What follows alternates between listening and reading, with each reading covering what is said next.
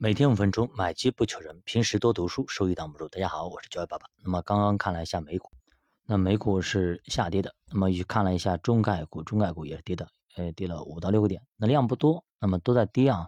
那昨天大家消息都看到了，这个隔壁的这个喜剧演员总统啊，那么又很逗逼啊，有什么不谈了？那不管怎么样，现在的局势呢是比较乱的，那么现在还没有进行稳定。那么世界局势这个事呢，那么只能等待时间的验证了。最后肯定是要去解决这件事情的，到底如何去解决，可能我们还要拭目以待。毕竟这么大一个事情，一天两天，那么去解决也是不现实的啊。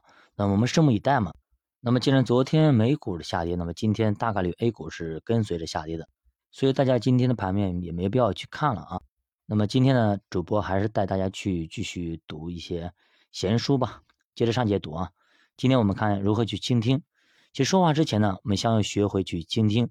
倾听不只是说听对方的话，还要懂得察言观色，了解别人话背后的意思，叫话里的话。那么可惜的是，现代社会中啊，有许多人喜欢以貌取人，只看物质条件，凡是呢用学历啦、名利啦、社会地位来衡量。那么很明显的，现在找对象都是车子、房子、票子等等啊，对不对？那比如说遇到不帅不美。又没无权无势的人，往往懒得听对方的说话，或者直接就下判断。哎，先来个先入为主。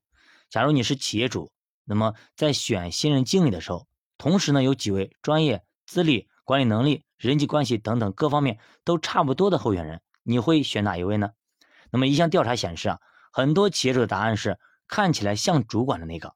这个答案令我很惊讶。什么叫做看起来像呢？这些企业主认为啊，就是把面貌。有威严、身材高挑这些作为一个挑选条件。那我见过美国企业的市场部门的主管，大多长得又高又挺。相对来说，华人企业的领袖通常呢都不太帅，行事呢也很低调。那么作者说，在国际商场上，哎，双方见面的刚见面的时候呢，华人企业领袖有的时候呢会因外表而被忽视，引来不满和误解。那么这样的事情呢也经常发生。那么作者听过这样一则故事，大家看一下。某一个高档别墅区的销售员接待客户的时候，第一眼必须要看车子，看车子怎么样。如果是搭出租车来的，根本就懒得搭理；如果是开着林肯或者劳斯莱斯来的，特别是从车子里走出一男一女的，所有销售人员一定争先恐后出去接待。第二眼看什么呢？就看他的穿着。如果是国产品牌或者是世界品牌，属于第几个等级的牌子，搭配的如何？要是高级品牌又穿的得体的，销售人员就争着去抢客户，去更加谄媚去对待。有一天呢，来了一个穿着随便、骑自行车的男子，那说要看房子。销售人员呢一看农民工的模样，都鄙夷的眼光扫了一眼，爱答不理的自顾自的去聊天去了。只有一位年轻的女孩呢，出于同情和礼貌呢，带男子去逛了一圈。男子沿路点头啊。似乎对这里的住宅相当满意。女孩呢，看到他的表情，不由得说：“喜欢吧？可惜啊，我们的房价太高了，一栋别墅呢要好几百万呢。您最好呢到别处先去看看。”男子听完立刻说：“不用了，也不杀价了，就按你说的价格，我买两栋。”那么原来这位先生啊是一家知名企业的老板。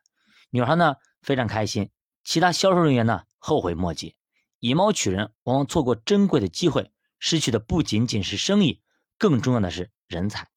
那么再看一下孔子啊，孔子是我们的孔老夫子是吧？是我们老师的代表。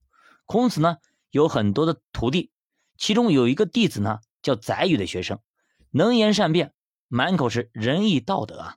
刚开始他给孔子的印象就是表面上看起来一样，对吧？相貌堂堂，一表人才。但是后来呢，他渐渐露出了真面目，他既无仁德。又十分懒惰，白天呢往往不听孔子讲课，躺床上睡大觉，气得孔子骂他朽木不可雕也。那孔子呢还有一个徒弟，他叫詹台灭明，字子羽，他跟孔子呢一样，也是鲁国人，但是体态和相貌长得都很丑。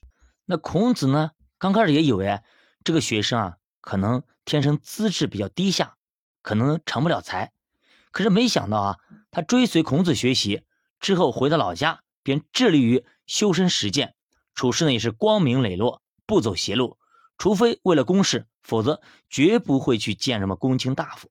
后来呢，子羽游历到长江，跟随他的弟子有三百多人，德高望重，可以说是各个诸侯国都传颂他的名字。